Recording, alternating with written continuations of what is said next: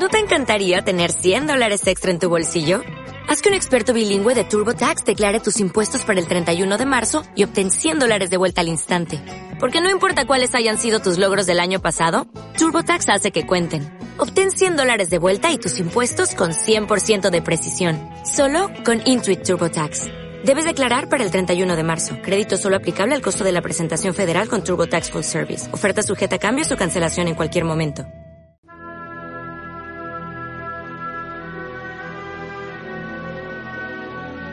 La religión en el cine. Segunda parte.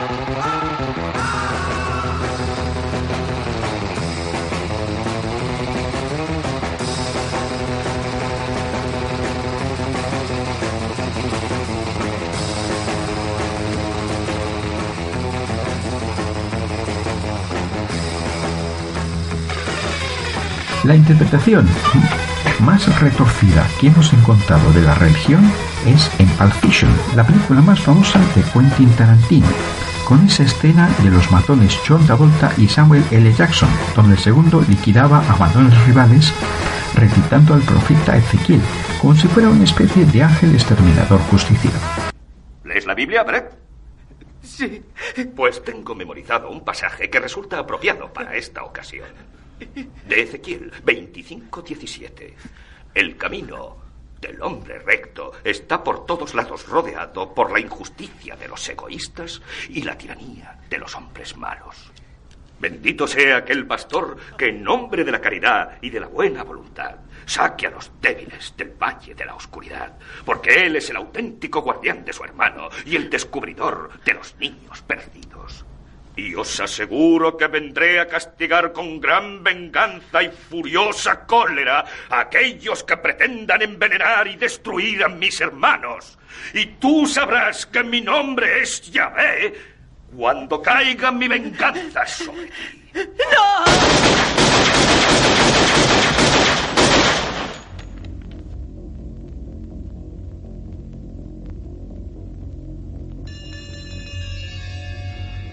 Habiendo llegado al final de mi vida de pobre pecador, con el pelo ya canoso, me dispongo a dejar constancia sobre este pergamino de los hechos asombrosos y terribles que me fue dado presenciar en mi juventud hacia finales del año del Señor de 1327. Que Dios me conceda sabiduría y gracia para ser fiel narrador de los sucesos que tuvieron lugar en una remota abadía en el recóndito norte de Italia. Una abadía cuyo nombre parece ahora más piadoso y prudente omitir.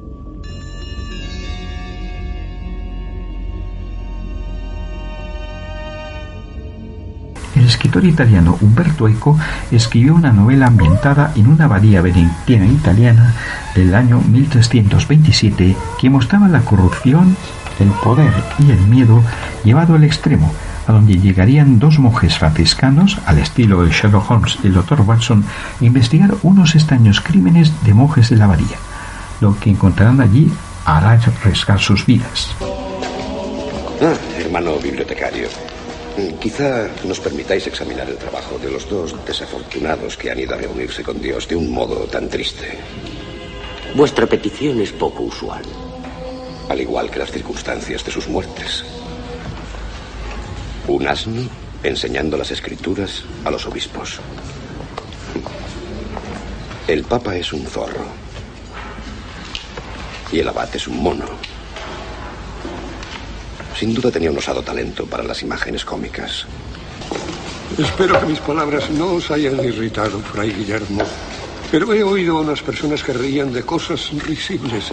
Los franciscanos, sin embargo, pertenecéis a una orden donde la risa se contempla con indulgencia. Sí, es cierto. San Francisco tenía mucha tendencia a la risa. La risa es un viento diabólico que deforma las facciones y hace que los hombres parezcan monos. Los monos no ríen. La risa es un atributo humano. Como el pecado. Cristo nunca rió. ¿Podemos asegurarlo? En ningún momento de las escrituras se dice que riera. Tampoco en ningún momento se dice que no lo hizo. Si hasta se sabe que los santos se valían del humor para ridiculizar a los enemigos de la fe.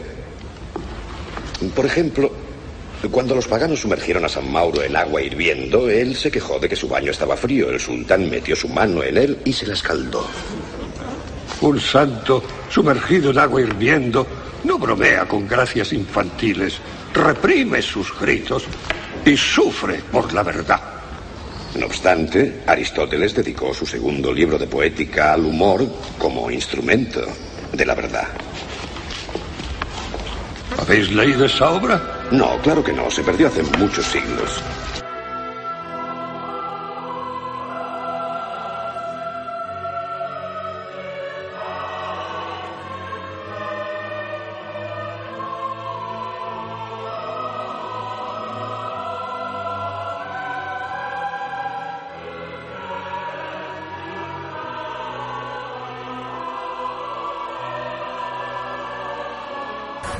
Maestros del cine nórdico, que no es Perman, fue el danés Dreyer, con algunas películas de tema religioso como La Pasión de Santa Juana de Arco y la que nos ocupa, Orde, la Palabra, con una historia de fe, muerte y resurrección, donde un hombre, tenido por loco, se comporta como si fuera Jesús en la época actual.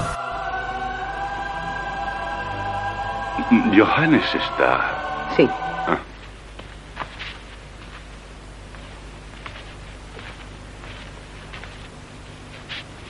Qué haces eso, Johannes? Yo soy la luz del mundo, pero las tinieblas no lo conciben. Nací en mi casa, pero los míos no me aceptaron. ¿Qué hacen ahí los candelabros? Es para que la luz pueda alumbrar las tinieblas.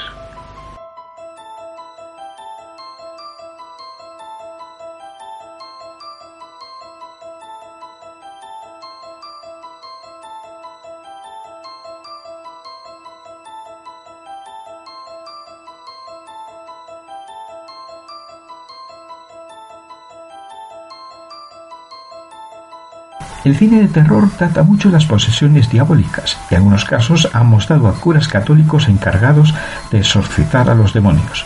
El Exorcista de 1973 fue de las primeras del género, un festival, en el peor sentido de la palabra, de excesos, sustos y gritos histéricos, con un cura que indica hacer salir al demonio del cuerpo de una niña. ¿Qué haces para realizar el exorcismo? ¿Has visto lo que ha hecho? ¿La cochina de tu hija? ¡Yo te expulso!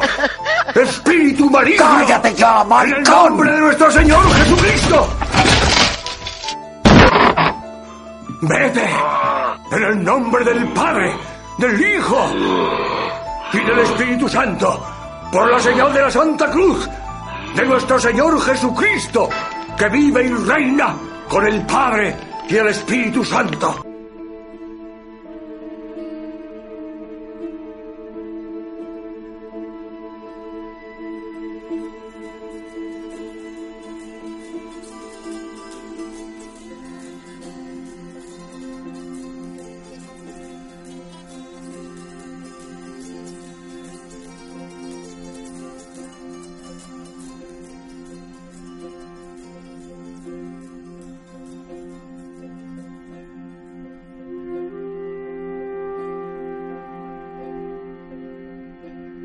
Olvidado el cine de los tristes y sórdidos casos de los curas pederastas, que tanto daño ha hecho a la iglesia a la que dicen representar.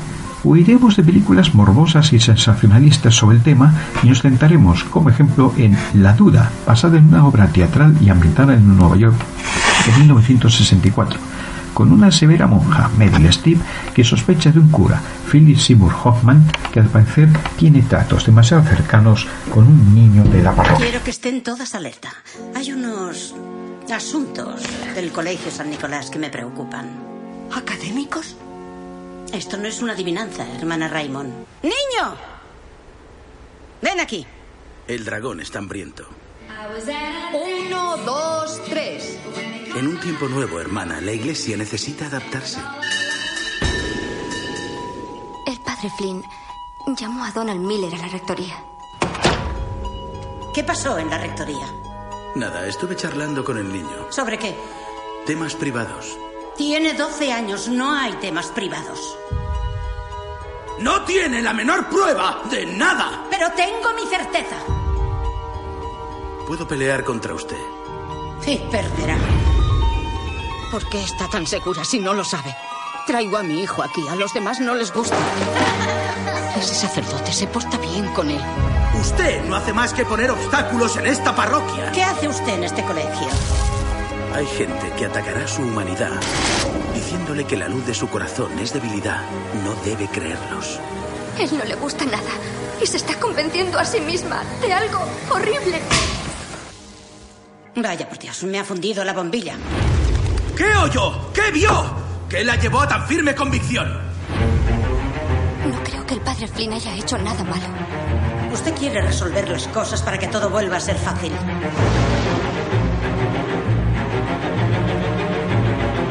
La duda puede ser tan profunda y poderosa como la certeza. Voy a echar a su hijo de este colegio. Solo quiere salirse con la suya. No tiene derecho a actuar por su cuenta. ¡No tiene derecho! Haré lo que sea necesario. Si no entiende eso, no me conoce en absoluto.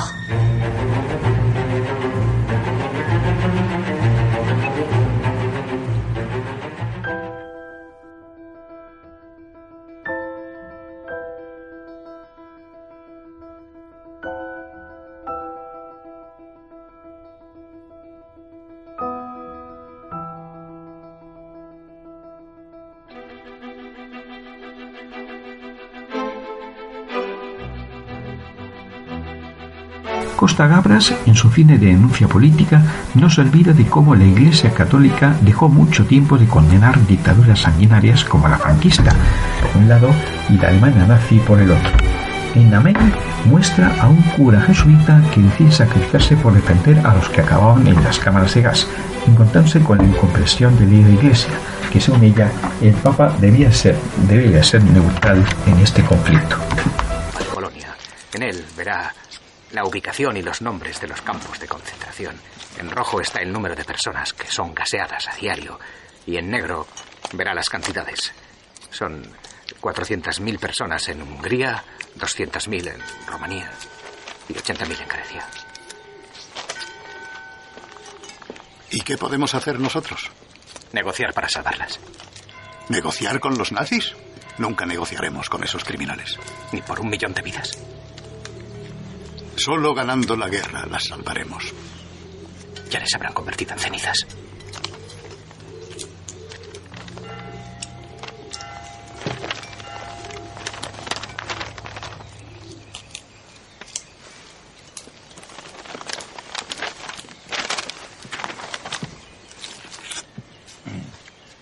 Si el Santo Padre intercediera personalmente ante los nazis por los judíos, que vayan. No, eso es totalmente imposible. El Santo Padre debe permanecer neutral para actuar por la paz. Y no actuará para poder seguir siendo neutral. Al menos podría interceder en nombre de Cristo nuestro Señor para Ricardo, si intercediera, los alemanes invadirían el Vaticano y lo saquearían todo. ¿Debemos salvar al Vaticano o a la cristiandad?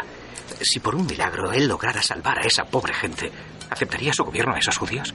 ¿Por qué iba a acceder Hitler a algo así? Porque sería un duro golpe para las democracias que mostrarían su debilidad acogiéndoles. Como dijo Goebbels, que los que aman a los judíos se los queden, pero desnudos. Provocaría malestar social y surgiría una ola de antisemitismo. Ricardo, su intención de salvar a esos infelices le hace agente de Goebbels. ¿Cómo puedes Desde su derrota en Stalingrado, Hitler cuenta con que nuestra debilidad le ayude a vencernos. Si nos concentramos en salvar judíos y reducimos nuestro esfuerzo bélico, a él le vendrá muy bien.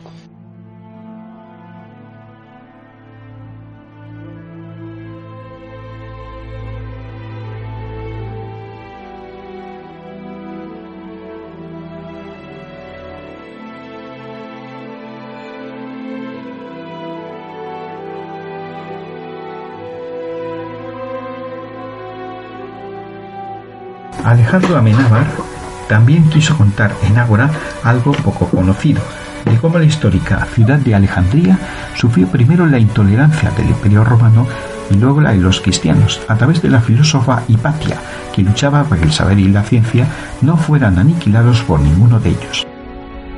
Los cielos tienen que ser simples. Pero no lo son. Los últimos días del Imperio Romano, en el ocaso de una civilización, una mujer, adelantada a su tiempo, una leyenda, luchó por unir a los hombres. Pase lo que pase en las calles, somos hermanos. ¿Dónde están las tropas? Ningún ejército podría contener a la gente.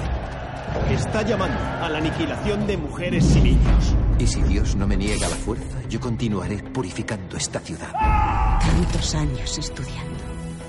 Si pudiera desentrañar esto. ¿Por qué esta asamblea tiene que aceptar el consejo de una mujer? ¡Ya basta! Pero si vosotros no hacéis nada, continuará haciendo lo mismo una y otra vez hasta que. hasta que no quede nadie en esta ciudad. Nadie a quien este gobierno pueda gobernar.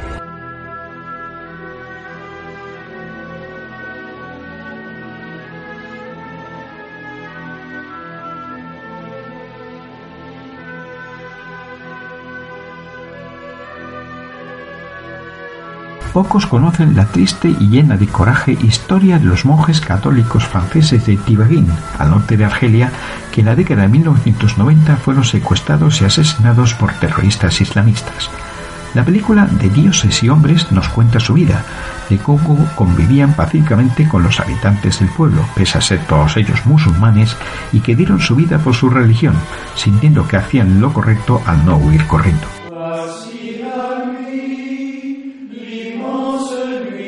Vosotros sois dioses, hijos del Altísimo.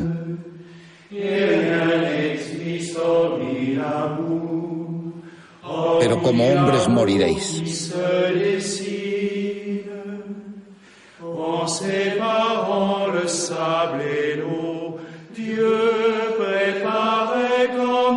Y como cualquier príncipe todos caeréis. Salmo 82. Ayer mataron a otro imán en la calle. ¡Largo de aquí! Su monasterio necesita protección militar. Las atrocidades se repetirán. Mi decisión está tomada. Me niego. ¿Y qué hacemos si vienen al monasterio? ¿Nos dejamos matar? Es un riesgo. ¿Tú has estado enamorado? Sí, varias veces, sí. Hasta que un día conocí otro amor, uno aún mayor. Así que acepté la llamada de ese amor. Porque el pueblo ha crecido con el monasterio. ¿Por qué quieren marcharse? Somos como pájaros sobre una rama. No sabemos si nos iremos. Los pájaros somos nosotros y usted es la rama.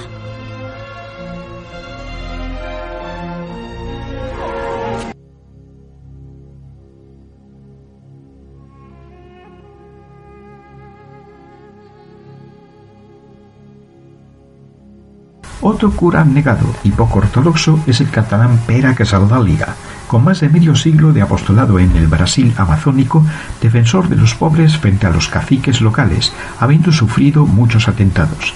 La televisión catalana TV3 nos mostró su primera década en la misión de Sao Félix de Uruguay en Descalzos en la Tierra Roja, con un, gran Eduard Fernández como Casaldáliga en una coproducción con la televisión brasileña. Eminencia, no sé por qué estoy aquí. No tengo problemas de fe. No es su fe la que queremos someter a examen, sino su actitud, la disciplina. Ha vivido 20 años en Brasil. Y doy gracias al Señor por haberme enviado allí. ¿Qué más podría desear en la vida? No se lo tomen a mal, pero creo que no tienen ni idea de dónde se meten. Sao Félix es el fin del mundo. El fin del mundo. A partir de aquí empieza la fazenda. Más de 300.000 hectáreas. De vez en cuando Armandao envía a sus pistoleros. Si dejo que alguien se instale en mis tierras, después no sabré cómo echarlo. He oído que busca gente para la misión de Sao Félix. Y me gustaría que contara conmigo. Son los voluntarios de Campinas. Pero hay gente de todas partes. Carlos, el padre Casal da Liga. Debemos denunciar la situación de esclavitud de los peones, la persecución de los indios. La conferencia episcopal ha decidido no publicar tu manifiesto. No aceptaré nunca las leyes que convierten al pueblo en rebaño y al gobierno en carnicero. ¿Cómo te llamas? Josué. Flavia. Recibe el Evangelio y anuncia la palabra de Dios con fidelidad y constancia. Es consciente de que sus palabras y sus acciones han sido utilizadas por el comunismo. Nunca he pensado que la iglesia tal vez ha sido utilizada por el capitalismo. Esta tierra pertenece a la fazenda Dona Isabel. La próxima bala será para ti. Ahora entiendo su idea de progreso. A usted le toca decir misa, confesar, bautizar y enterrar a los muertos. Vinisteis a Sao Félix para cambiar las cosas. Haz lo que sea necesario, pero cámbialas. Como me has cambiado a mí.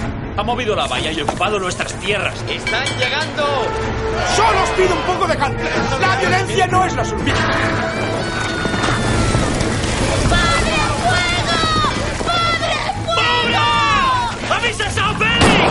Quiero que Casandaliga se quede solo. Lo quiero lejos de los poseídos. En la cabeza, en la cabeza. Es un asunto de mi conciencia, no diré nada. ¿Nos amenaza? ¿No sabe que está hablando con el obispo de Sao Félix? Si me acusan de subversivo, diré que sí, lo soy. Porque a partir de hoy y para siempre viviré en lucha por mi pueblo. They're really rocking in Boston, in Pittsburgh, PA, deep in the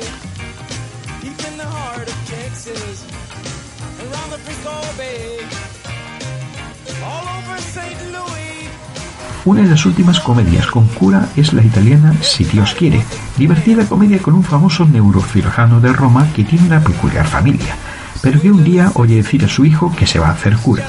Nuestro protagonista acudirá, entregado, a ver al cura que ha convencido a su hijo, un cura joven que se dirige a sus feligreses en encuentros espirituales como si fuera un modólogo del club de la comedia.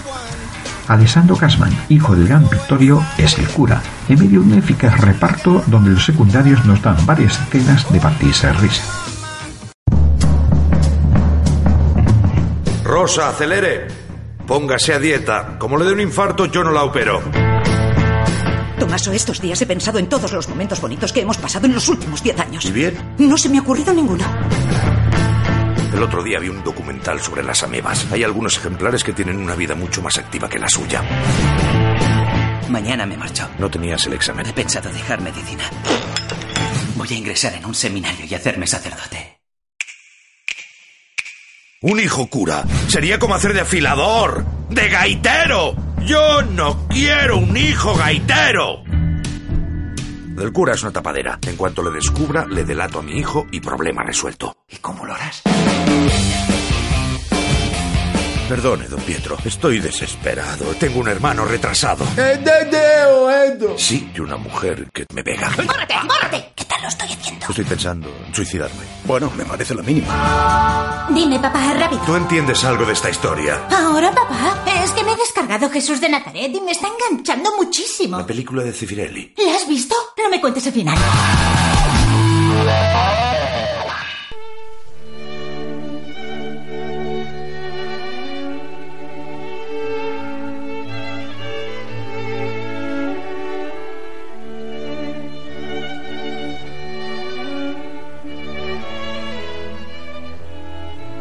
Otra comedia italiana, Habemus Papam, más ambiciosa, del siempre incisivo Nanni Moretti, propone algo insólito.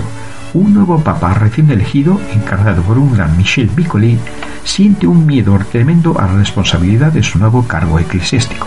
Las autoridades vaticanas, desesperadas, deciden algo inesperado. Contratarán a un famoso psiquiatra, ateo y divorciado, para que ayude al pontífice a recuperar la alegría de vivir. Stefan Ayola. Anwesend. Ich, Stefan Ayola, schwöre alles das, was mir soeben vorgelesen wurde, gewissenhaft und treu zu halten.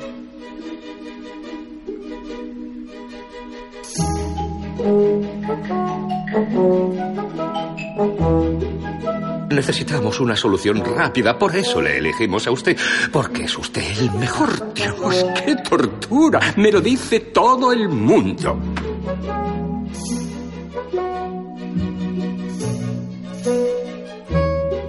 Oiga. ¿Tiene problemas con la fe? ¿Y de ese problema ha hablado usted con alguien? No, con nadie. ¿Y a qué se dedica? ¿Qué, qué hago? Sí. superficial. Cambia también lo profundo, cambia el modo de pensar, cambia todo en este mundo. Eh, No entiendo por qué no podemos hacer un equipo solo de italianos. No, Somos no, no, muchos. no. Ustedes los italianos juegan o en el equipo de Europa A o en el de Europa B. Por favor. No me echen por tierra la cuadrícula en la que he trabajado toda la Cambia noche. todo cambia. Cambia todo cambia. Yo propondría que jugáramos incluso partidos de ida y vuelta. No, de ida y vuelta no. Nos morimos.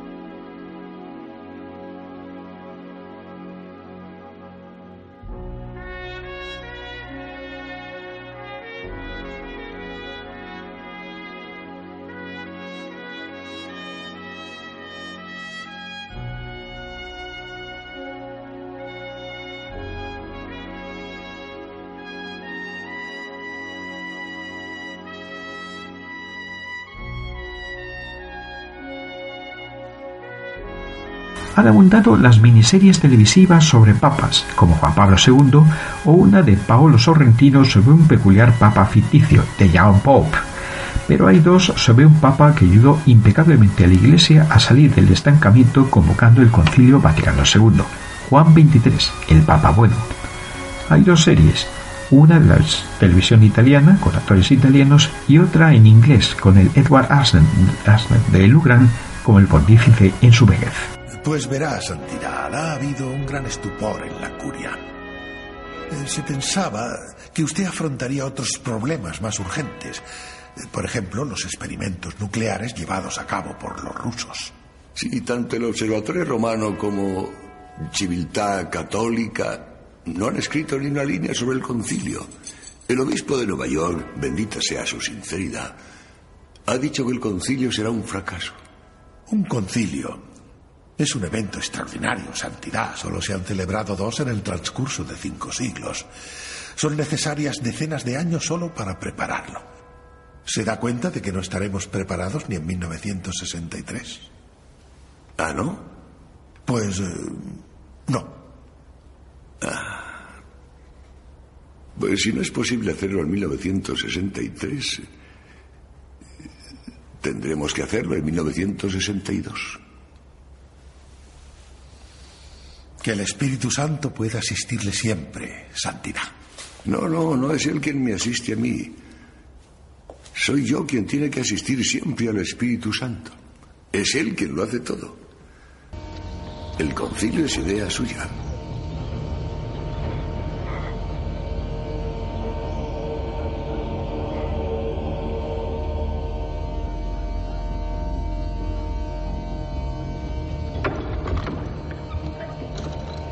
Pedro Almodóvar, el cual como Berman no guarda buenos recuerdos de la religión en su infancia, trató más de una vez el tema religioso en sus películas. La más incisiva fue La mala educación, pero nos detendremos en Entre tinieblas, su tercera película, que retrataba un peculiar convento de monjas en el Madrid de 1983, con un humor descarnado y sutil. ¿Lo has traído? Sí. Dentro va una reseña. ¿Y qué dice? Poco. ¿Qué esperabas? ¿Un artículo de umbral? Está todo, ¿no? Bueno, lo que hemos elegido sí. Madre, ¿qué hacemos por cinco? ¿Tienes alguna idea? Están esperando algo nuevo. Atravesamos un mal momento, ya lo sabes. Ha venido una chica nueva, pero no creo que solucione nada. Yo no sé lo que me pasa. Pero algunas veces he pensado dejar todo esto y empezar. ¿Pero qué dices? Ya es tarde para cambiar de vida. Tu lugar está aquí. Además, ¿dónde vas a ir con 48 años que tienes? Oye, no, 47 si no te importa. Uy, pero chica, correte, ¿eh? ¿No ves que te está dando la planta todo el tiempo en el bigote? Hermana, traiga el relicario, el de la sacristía. El que está encima del mueble. ¿Del relicario? Sí. Es que los tiempos han cambiado mucho, la vida ya no es la misma. Anda, mira, eso son fantasías de monja, que estáis locas, porque como no pisáis la calle, os pensáis que en la calle pasan cosas. En la calle no pasa nada. Todo, todo, todo, todo sigue exactamente igual que cuando tú entraste aquí.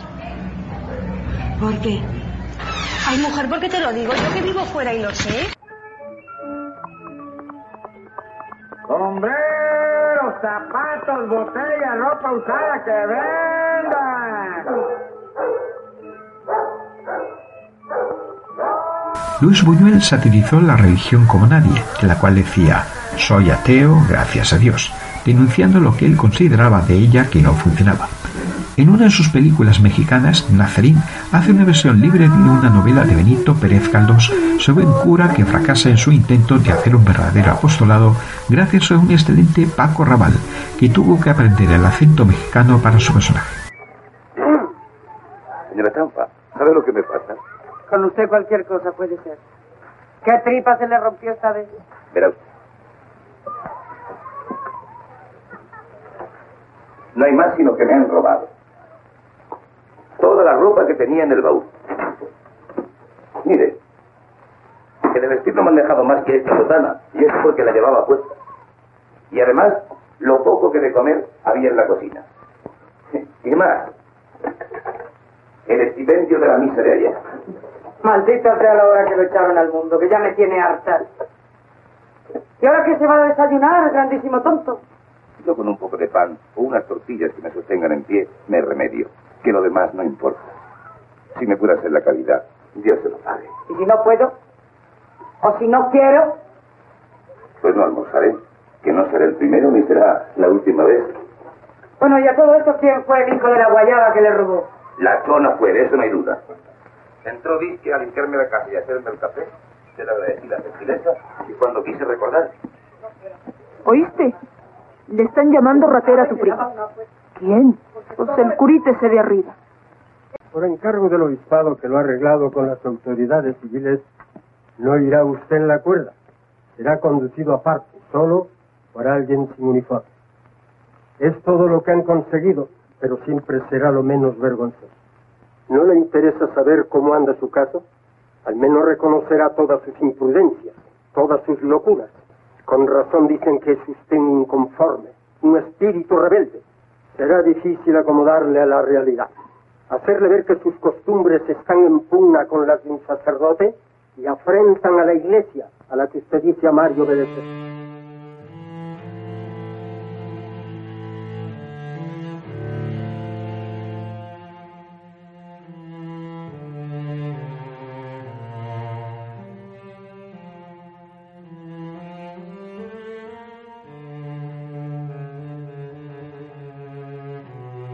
En el Ángel Exterminador, Buñuel bordó el tema de lo religioso, pero nos entendemos en su anterior película, con la que volvía a rodar en España, Viridiana, cuyas peripecias estas cinematográficas, muy conocidas, merecerían un reportaje aparte.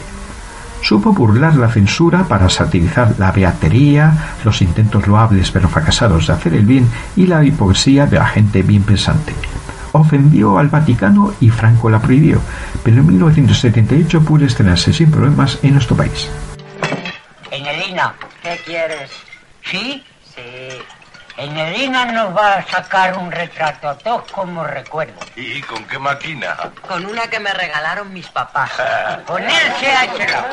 ¿Qué es lo que pasa? Yo te empujaron, yo te empujaron.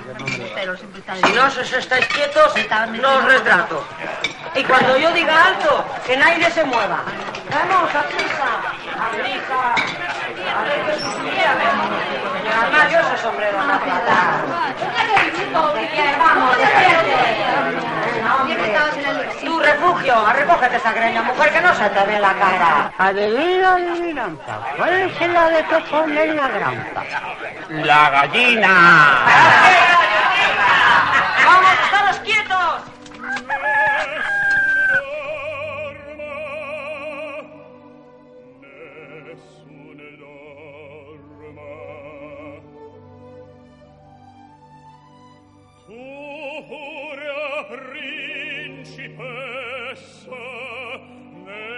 tua fredda stanza corre lì le stelle che tremano d'amore. E di speranza.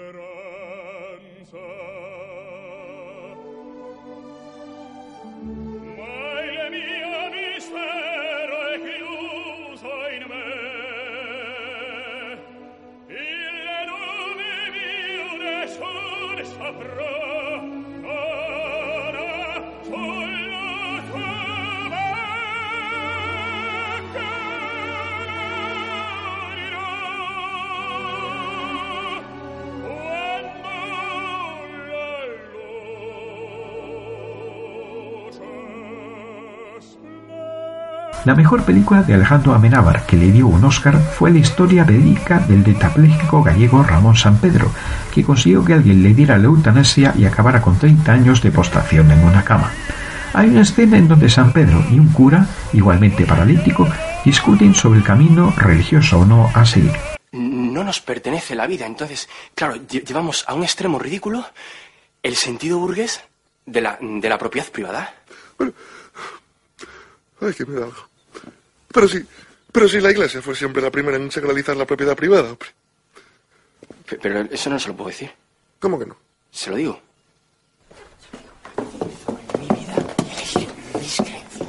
Libertad para elegir mis creencias, no sus creencias y decidir sobre su vida.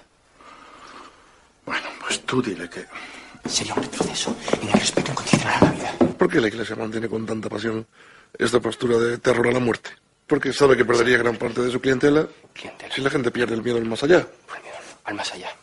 Y le recuerda que según las encuestas, el 67% de los españoles estaría a favor de la eutanasia. Muy bien, muy bien, muy bien. Pues tú dile que las cuestiones morales no se resuelven mediante encuestas. La mayoría del pueblo alemán. Porque la mayoría del pueblo alemán también estaba a favor de Hitler. Ahora me compara con Hitler. ¿Pero qué es la embajadería? Es una majadería. Bueno, eso no, eso no.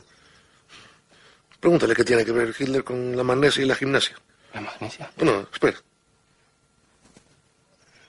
Padre Francisco, ¿me oye usted? Sí. Le oigo, Ramón, le oigo. ¿Pero por qué me calculo con las témporas? Espero que no haya venido aquí a, a hacer demagogia. Que de eso ustedes los jesuitas saben mucho. No, no, no, no, claro que no. Pero, ya que habla usted de demagogia, amigo Ramón, ¿no le parece a usted que lo demagógico es decir muerte con dignidad? ¿Por qué no se deja usted eufemismo si lo dice así, lisa y llanamente? Con toda su crudeza. Me quito la vida, ya está.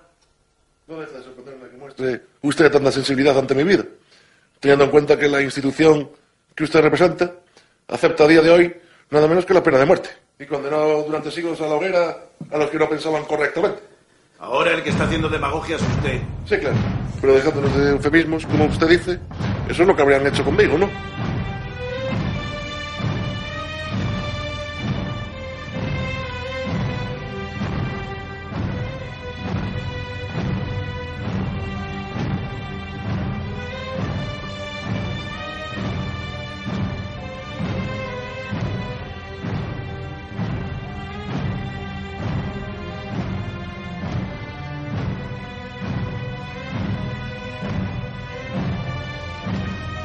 Acabaremos con dos películas que tratan sobre otra de las religiones monoteístas, la musulmana.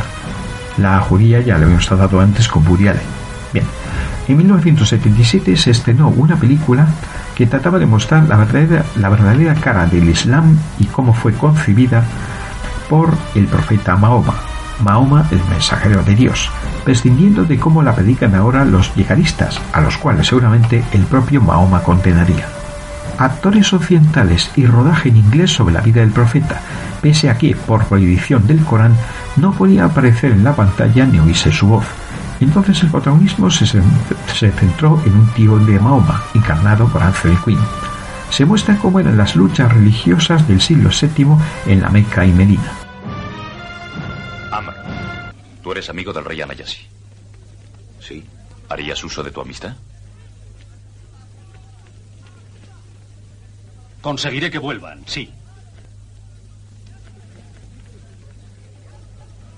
Abisin. Yo no sé cómo empezar.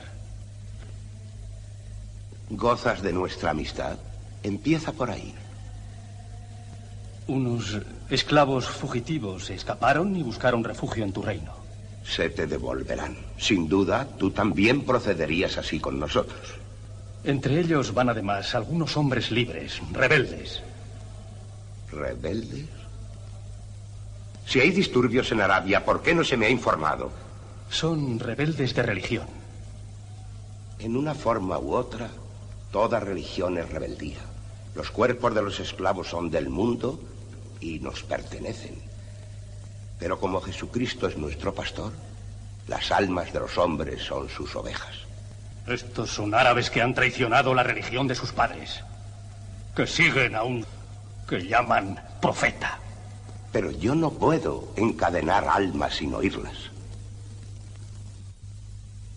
Bien, acabarán colgados de todos modos.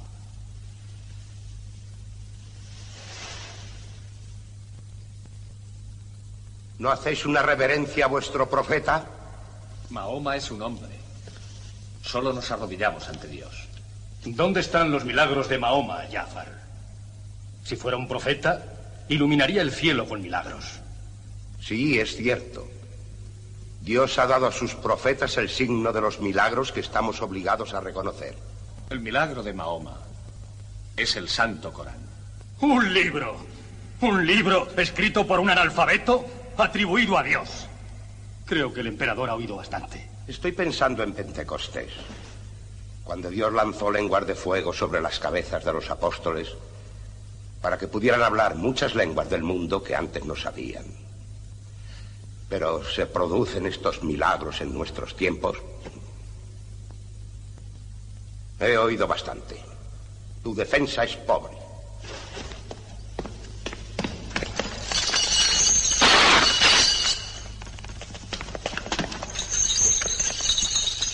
Cuando sufrimos persecución en la Meca, Mahoma nos dijo ir a Abisinia, a la tierra del rey justo donde el hombre es respetado. Lo que dicen persecución fue castigo merecido. Su desorden y ¿Por su... qué vuestro profeta te envió a mí? Porque tú crees en un libro de Dios, como nosotros. Nos mandó porque en tu corazón Dios nos protege. Oírles es como sacar agua de un espejismo. Pero ahora han creado en mí la sensación de que debo escucharlos. Y así fue. Mahoma no se vengó, ni permitió que nadie lo hiciera. Declaró a la Meca lugar sagrado. Nadie podrá derramar sangre, o cortar un árbol, o matar a un ser con vida en la Meca. Poco tiempo después toda Arabia se había convertido. No solo al nuevo culto, sino también a las nuevas leyes, maneras, las nuevas actitudes que contenía el Islam. El profeta vivió para ver su misión cumplida. Pero empezó a sentir la cercanía de su muerte. Quedó un gran acto de su calidad de profeta, el establecimiento de su sello. Convocó al pueblo y le habló por última vez, dándole el mensaje de rendición a Dios y humanidad para los hombres. Oídme, especie humana. Voy a estar ya muy poco con vosotros. Compartid con los débiles vuestra propia comida. Vestidlos con vuestros vestidos. Un día os presentaréis ante Dios y os pedirá cuentas de vuestras acciones. Que los presentes adviertan a los ausentes. Todos sois descendientes de Adán. El mejor entre vosotros será el que más venere a Dios. Pensad esto profundamente. Dad fin a vuestras discrepancias. Debéis saber que un musulmán es hermano de otro musulmán. Y todos los musulmanes a su vez Son hermanos. Entre los musulmanes no hay razas y no hay tribus. No tomarás nada de tu hermano si no te lo da libremente. No oprimirás, ni serás oprimido. Oh pueblo amado, yo solo soy un hombre. Lo probable es que el ángel de la muerte me visite pronto. Y la muerte me llevará. Pero os dejo un libro, revelado por Dios. El Corán, que es luz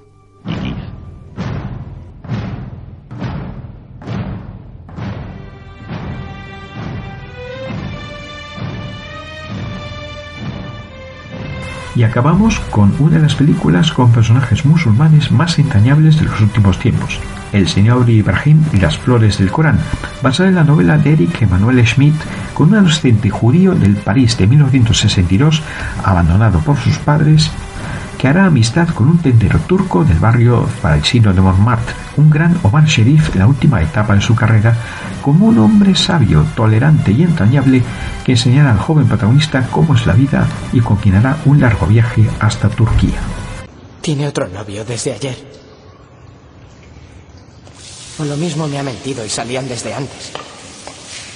Lo sabía. Siempre aparece un popol para fastidiarme.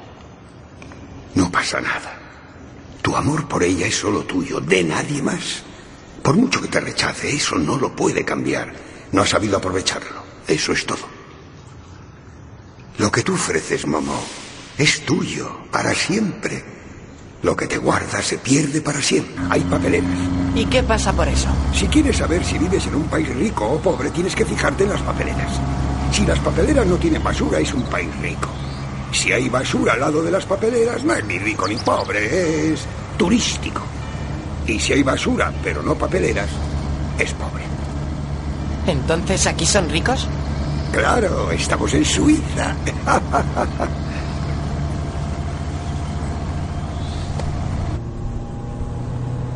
¿Este es pobre? Sí, es Albania.